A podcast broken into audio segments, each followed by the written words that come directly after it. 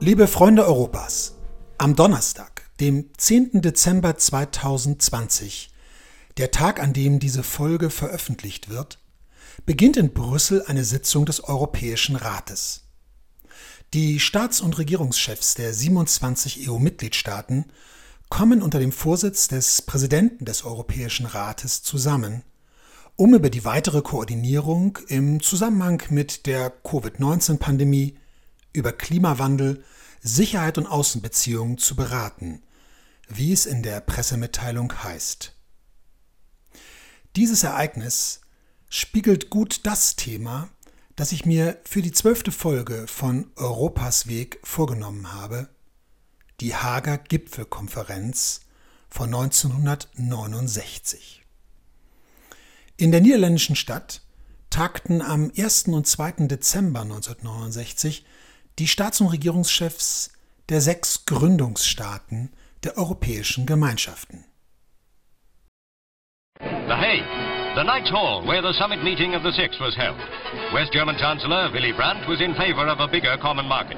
French President Georges Pompidou was not so keen at the present time. Though the atmosphere was cordial between all members of the Partnership of Europe, the French representatives seemed determined to stand firm. It appeared that a crisis was brewing over the entry into the common market by Britain. The only real opposition to Britain negotiating for membership was coming from the French. But a sudden and dramatic turn of events brought a statement from Herr Brandt, which poured oil on very troubled waters. At the time of going to press, it was reported that the West German Chancellor had said that common market leaders were agreed that preparation should be made to enable negotiations on Britain's entry to start not later than the beginning of July 1970. It seemed that at last Es war erst das vierte Treffen in dieser politisch hochrangigen Formation überhaupt und ein ganz besonderes.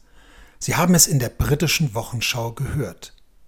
Nach dem Rücktritt Charles de Gaulles im April 1969 trat erstmals der neu gewählte französische Präsident Georges Pompidou auf großer europäischer Bühne auf. Ja, er hatte sogar den Anstoß für diesen Gipfel gegeben. Viele erhofften einen europapolitischen Politikwechsel Frankreichs und entsprechende Signale in Den Haag. Auch die deutsche Delegation war mit neuem Personal vertreten. Nach der Bundestagswahl im September 1969 nahmen Willy Brandt als neuer sozialdemokratischer Bundeskanzler und der FDP-Politiker Walter Scheel als neuer Außenminister an dem Gipfeltreffen teil. Willy Brandt hatte in seiner Regierungserklärung vom 28. Oktober 1969 sich bereits zur Integration besonders zur Agrarfinanzierung geäußert und auch der Hager Gipfel wurde kurz erwähnt. Meine Damen und Herren, kurzfristig wird die Bundesregierung eine Reihe von Entscheidungen treffen, die ihren Willen zur kontinuierlichen und konsequenten Weiterführung der bisherigen Politik beispielhaft deutlich macht. Erstens.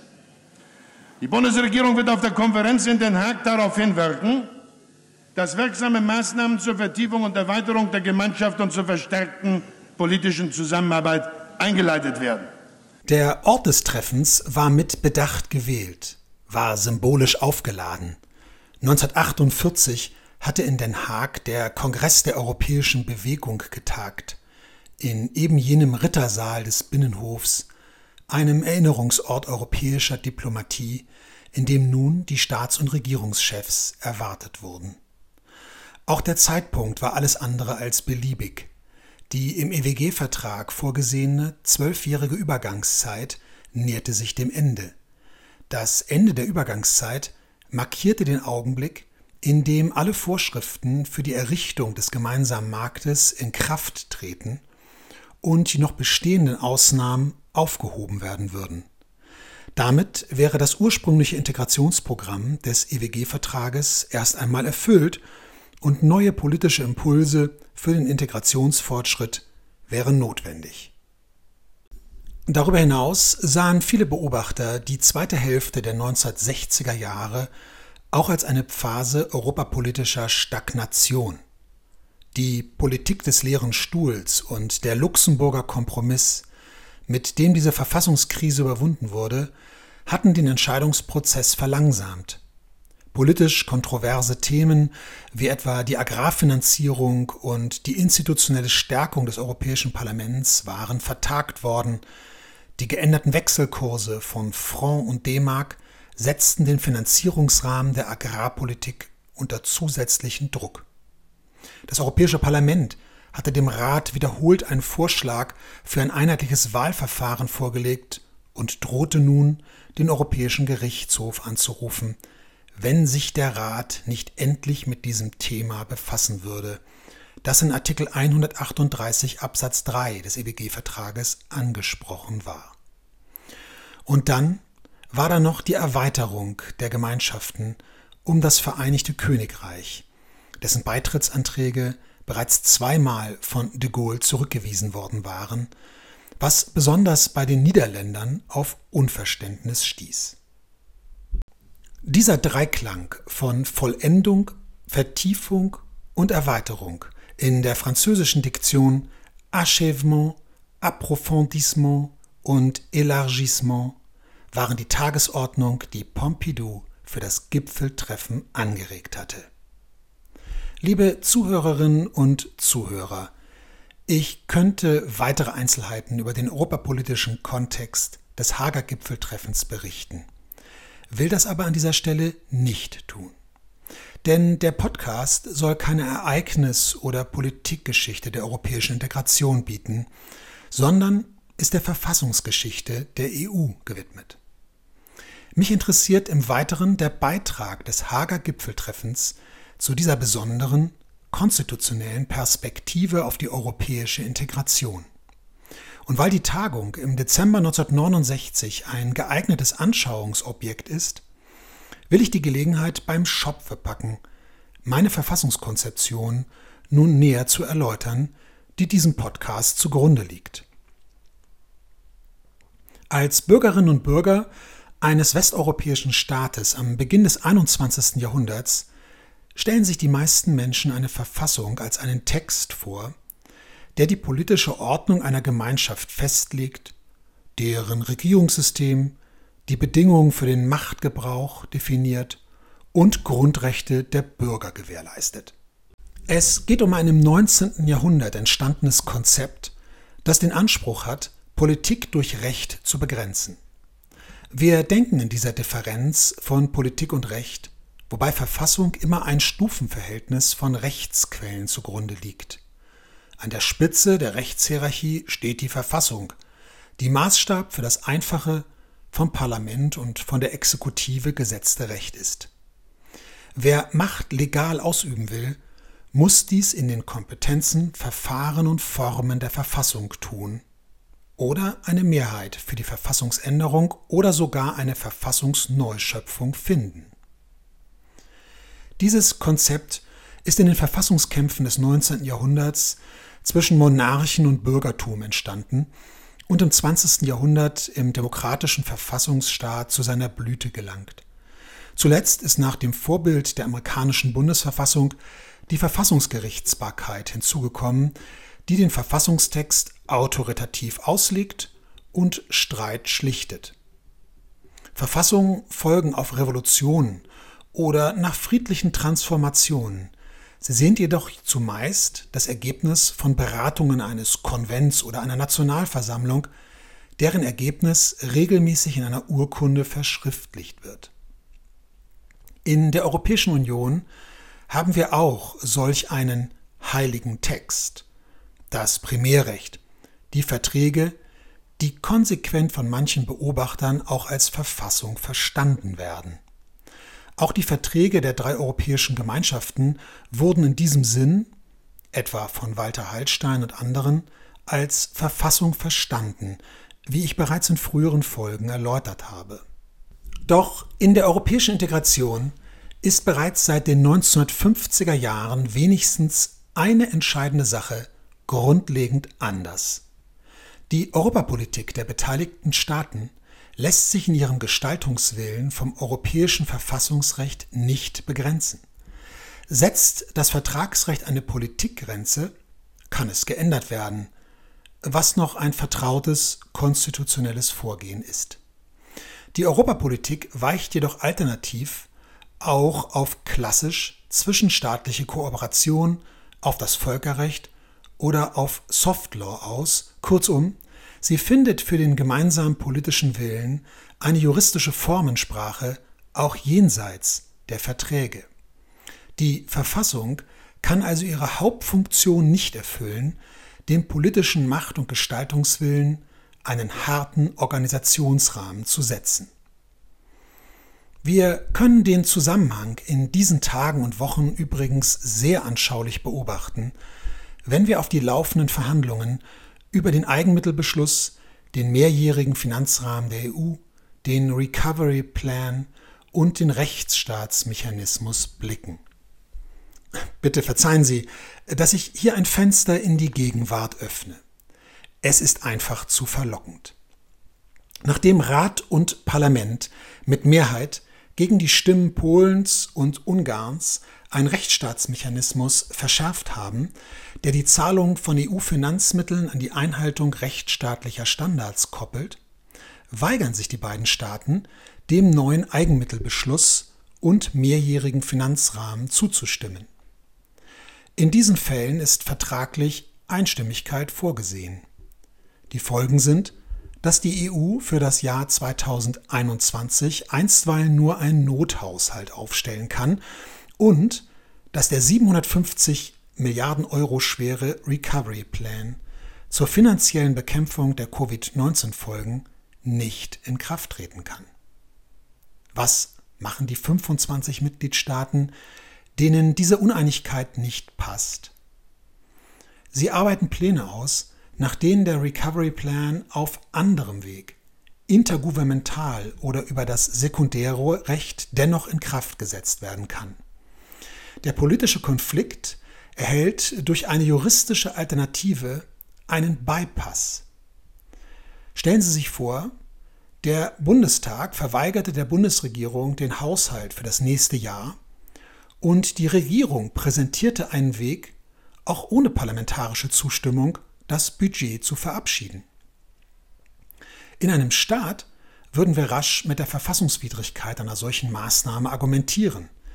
In der EU ist dieses Argument bislang kaum hörbar. Dort herrscht der Primat der Politik. Nicht, dass wir uns an dieser Stelle falsch verstehen. Damit ist nicht gesagt, dass dieses Ausweichen auf alternative Kompetenzen, Verfahren und Formen stets rechtswidrig ist. Das kann, muss aber nicht der Fall sein. In der europäischen Integration standen von Beginn an unterschiedliche Methoden nebeneinander zur Verfügung, die stets auch genutzt wurden. Möglicherweise hat man Hinweis, aber Folgen für das Verständnis von Verfassungen der Europäischen Union. Wir können uns keine schlichte Parallele erlauben, indem wir Verfassungsurkunden vergleichen.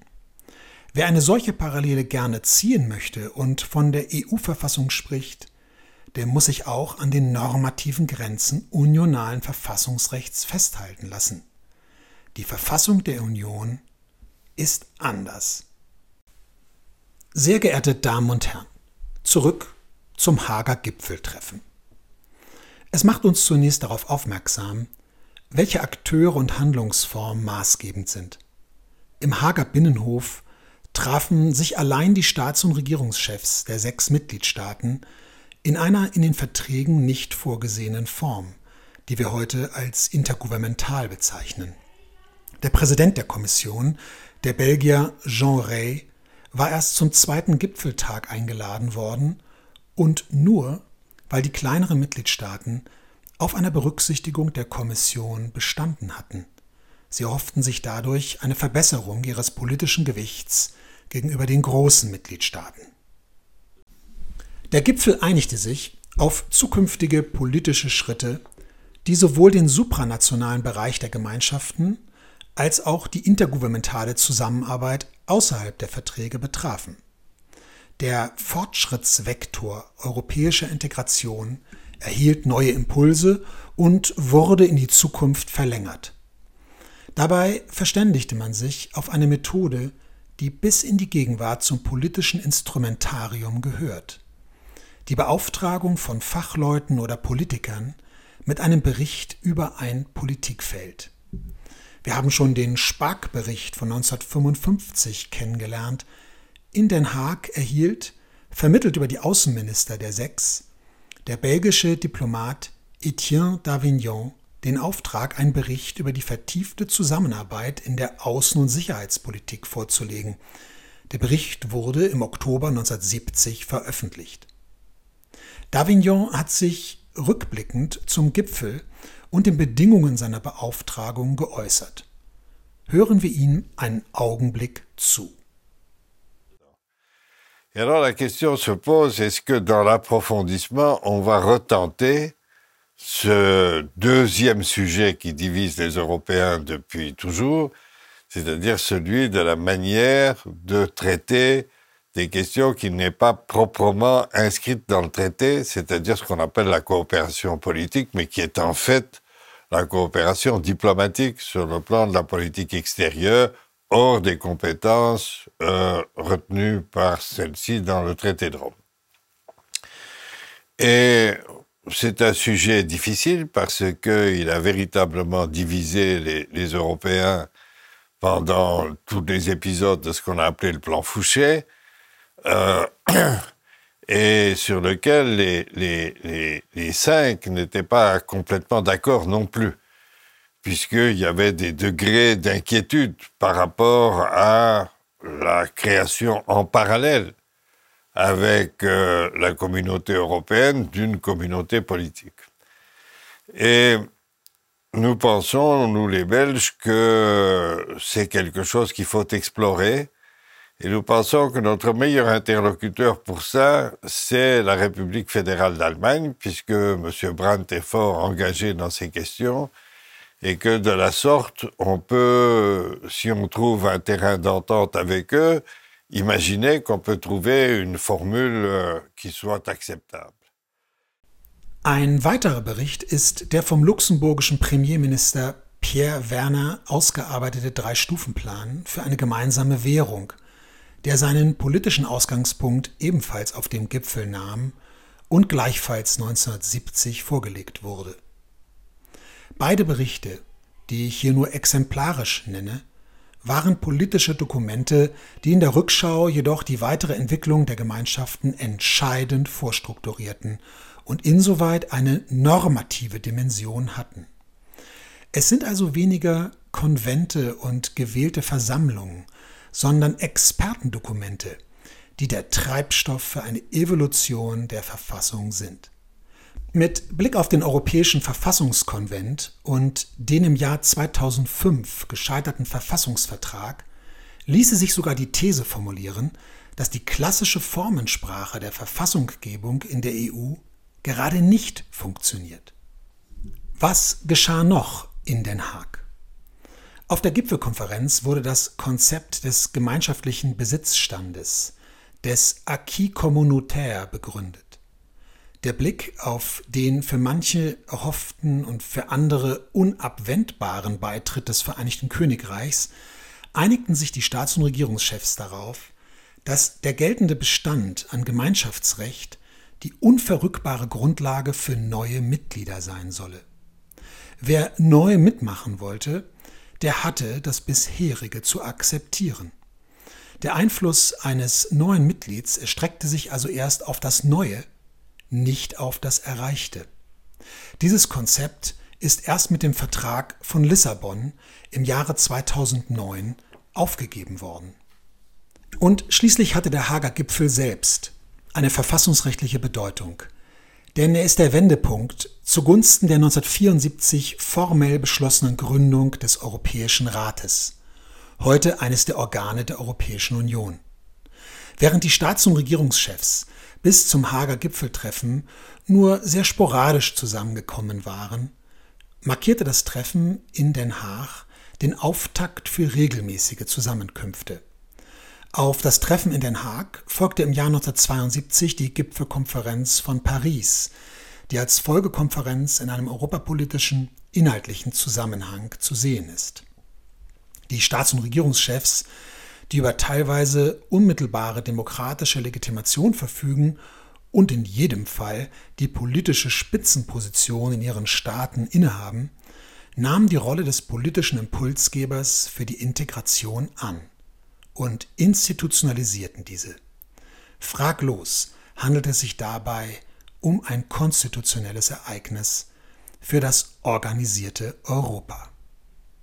Verehrte Hörer, die Gipfelkonferenz von Den Haag 1969 erfüllte die Erwartungen an die drei offenen Themen Achèvement, Approfondissement und Élargissement.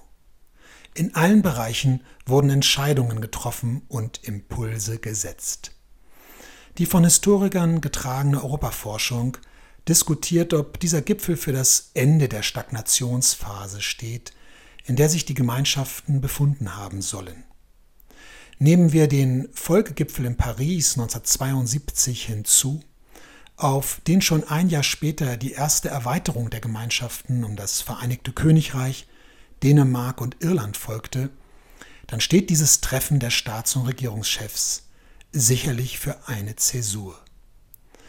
Aus meiner Blickrichtung enden mit dem Hager Gipfel die Jahre des Aufbaus, der zweite Abschnitt meiner Verfassungsgeschichte der EU. Mit dem nächsten Abschnitt ab 1970 beginnen große Vorhaben. Die gemeinsame Außen- und Sicherheitspolitik, die Wirtschafts- und Währungsunion, die Erweiterungen um neue Staaten, die Parlamentarisierung und die thematische Verbreiterung durch neue Kompetenzen. Liebe Freunde Europas, es gibt also noch einige Themen für weitere Podcasts. Heute endet die zwölfte Folge, aber erst einmal an dieser Stelle. Ich danke Ihnen fürs Zuhören. A bientôt, Ihr Frank Schorkop.